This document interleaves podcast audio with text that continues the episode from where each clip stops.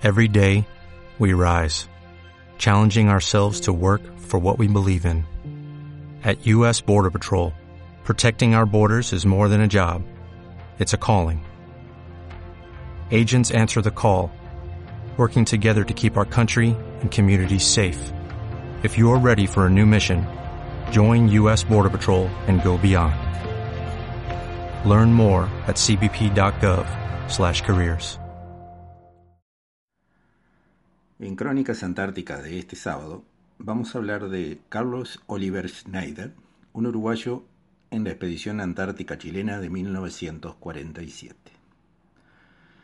Durante el encuentro de historiadores antárticos realizado en Chile recientemente, en, julio, en 2018, tuvimos oportunidad de asistir a la presentación del libro Carlos Oliver Schneider, Pro al Sur, diario del naturalista de la primera expedición chilena a la Antártica. Libro editado por Mauricio Jara y Pablo Mancilla, donde destacaban el hallazgo de un viaje que había sido publicado a manera de diario en varios capítulos en el Diario Austral de Temuco, un periódico de circulación local que había tenido escasa difusión más allá de su tiempo.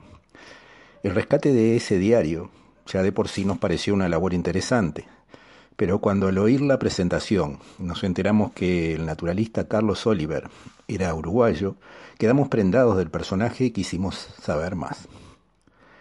Carlos Oliver Schneider nació en la ciudad de Canelones, en Uruguay, el 15 de septiembre de 1899. Su padre era diplomático y en 1910 fue designado como cónsul de Uruguay en Chile para trabajar en Coronel, una localidad costera en la región del Biobío, que era un importante puerto exportador de carbón, donde se instaló la familia integrada por Francisco Oliver Britos y Ernestina Schneider Jacotex, padres del joven Carlos y otros dos hermanos. A poco de instalados se mudaron a Concepción, donde la familia se quedó a vivir de manera permanente. Carlos Oliver, con 12 años, empezó a estudiar en el Liceo de Hombres de Concepción, donde cursó sus estudios secundarios, destacándose por su aplicación y por su interés en las ciencias. En ese tiempo conoció al profesor Edmundo Larenas, que se transformó en su maestro y mentor, quien le inculcó el amor por la naturaleza y el conocimiento. Carlos Oliver era muy apreciado por sus compañeros y participó en muchas actividades extracurriculares, siendo capitán del grupo de Boy Scouts, participando como un nativo miembro en los Ateneos Culturales del Liceo, donde en 1914, con 13 años, leyó un trabajo de su autoría sobre el cultivo de las ciencias naturales tema que siguió profundizando en publicaciones que destacaron en la revista Perfiles de Arte y Actualidades, que era editada por los alumnos del Liceo de Concepción, de la cual en 1918 se transformó en su jefe de redacción.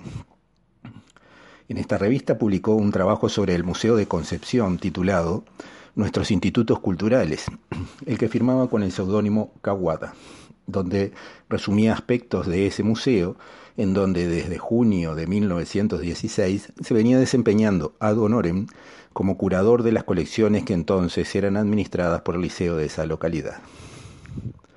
Según relatan varios que lo conocieron, Carlos Oliver era una persona agradable, de hablar pausado e interesante conversación. Era un hombre alto, fuerte, de movimientos lentos y ademanes tranquilos. Su vida era sencilla y dedicada a múltiples intereses.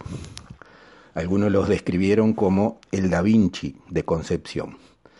Estaba siempre ocupado y se interesaba no solo por la ciencia, sino también por la cultura y sobre todo por la educación popular. Fue periodista, conferencista y pertenecía a varias sociedades científicas chilenas y extranjeras.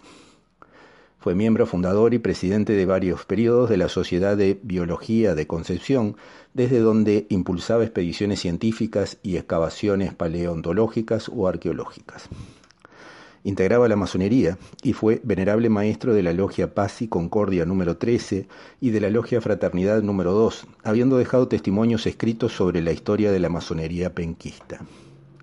Fue docente, enseñando ciencias naturales en colegios públicos y privados, fue profesor de biología en el Liceo de Hombres, de biología marina y oceanografía en la Escuela Industrial de Pesca de San Vicente y de geología y mineralogía en la Facultad de Ciencias Físicas y Matemáticas de la Universidad de Concepción, donde trabajó como secretario para luego ser su decano durante varios periodos.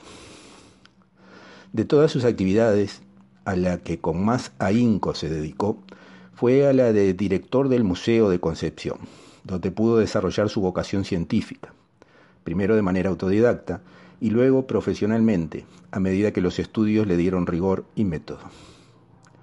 En 1919 se había fundado la Universidad de Concepción, donde Oliver comenzó a estudiar ingeniería química, pero en 1922 se fue a la Universidad de La Plata, en Argentina, donde se especializó en geología y mineralogía.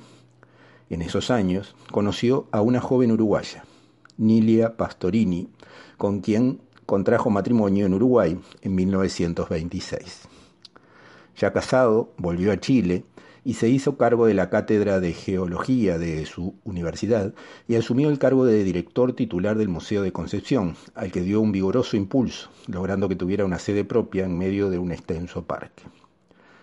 Los años siguientes vivió una vida tranquila, centrada en sus intereses, destacándose una expedición científica a Tierra del Fuego, en 1944, y la más interesante, su participación en la expedición chilena a la Antártida de 1947. Por su destacada labor en el Museo de Concepción, el gobierno de Chile, presidido por Pedro Aguirre Cerda, le había otorgado la medalla al mérito en el grado de comendador, y su prestigio era tanto que el presidente González Videla no dudó en convocarlo para que integrara como naturalista el equipo científico de la expedición chilena que se enviaría a la Antártida para establecer una base en aquel continente y afirmar los reclamos de soberanía que Chile venía planteando en tiempos de la Guerra Fría, cuando se había incentivado la pugna por la Antártida. En enero de 1947, Carlos Oliver embarcó en el buque Angamos, en el puerto de Coronel, donde había vivido en sus años de infancia, y llevó un diario de viaje donde con agradable prosa fue contando sus vivencias en la histórica expedición. Comienza el relato con sus impresiones del viaje por los canales fueguinos, hasta que cruzando el mar de Drake avistaron el primer témpano. Decía, al mediar la mañana del 11 de febrero de 1947, los primeros hielos de la región subantártica aparecieron a nuestra vista. Una masa blanca, blanco azulado, flotando a la deriva, se nos fue acercando de una forma que no por ser lenta dejaba de ser sorprendente. Un iceberg, el primero que veíamos. Era pequeño, insignificante para los muchos que más tarde tendríamos que encontrar. A buen seguro que si a la vuelta, como realmente aconteció con otro semejante, lo volviéramos a encontrar con toda la intensidad de este momento, lo que es imposible que suceda, ni siquiera lo vamos a mirar. Pero ahora, en este instante, era el primero, y lo saludábamos como a una avanzada de la Tierra del Hielo, un emisario de la Antártica. El 14 de mayo de 1947 escribía, y en un día del mes de marzo nos dimos a la mar, con todos los pronósticos del tiempo favorables, desde el puerto de Soberanía en la isla Greenwich, llevando nuestra derrota siempre al sur, el helicóptero Sikorsky 308, piloteado por nuestro valiente compañero el teniente Humberto Tenorio, nos precedía a modo de avanzada y estaba en constante comunicación con el transporte Angamos. En tierra dejábamos al primer destacamento chileno antártico, a modo de ensayo, para que se fuera acostumbrando a la larga jornada que iba a tener que soportar solo. Era una corta separación. La próxima sería la definitiva.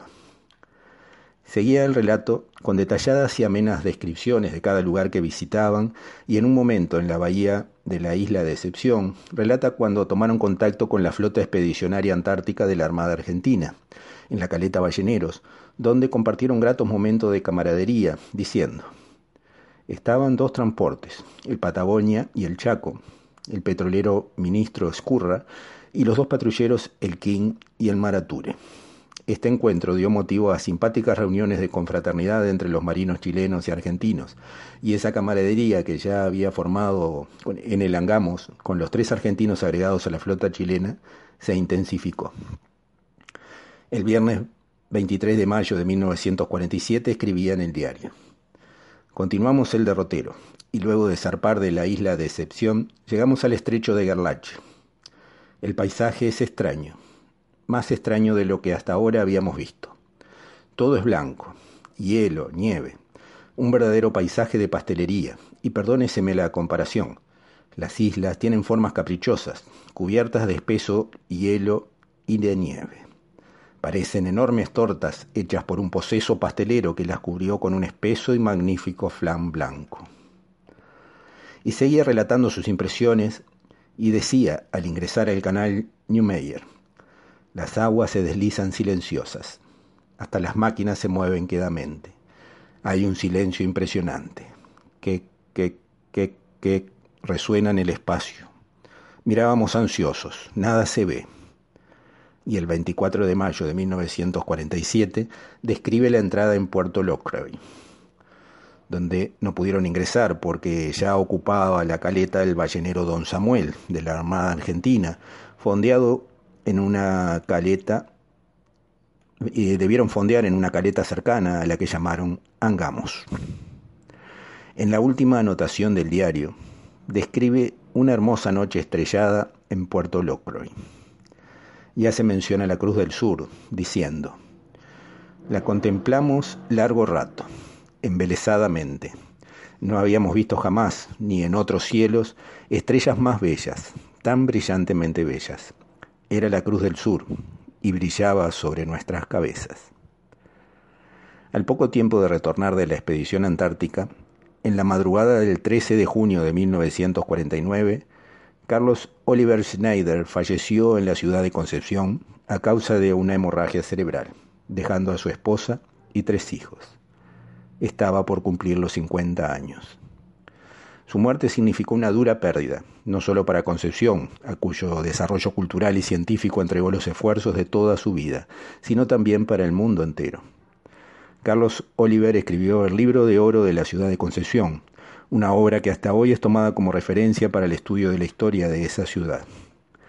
El Museo de Historia Natural de Concepción, por el que tanto hizo, recibió su nombre y en julio de 2018 la ciudad de Concepción honró su memoria dedicándole una plazuela con su nombre en el Cementerio General de Concepción.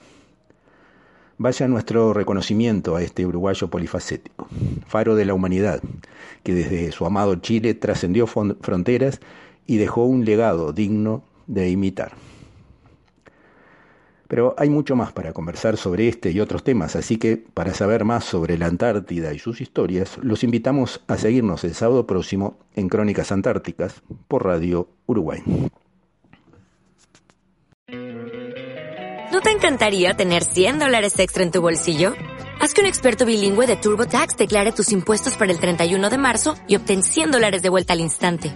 Porque no importa cuáles hayan sido tus logros del año pasado, TurboTax hace que cuenten. Obtén 100 dólares de vuelta y tus impuestos con 100% de precisión. Solo con Intuit TurboTax. Debes declarar para el 31 de marzo. Crédito solo aplicable al costo de la presentación federal con TurboTax Full Service. Oferta sujeta a cambios o cancelación en cualquier momento.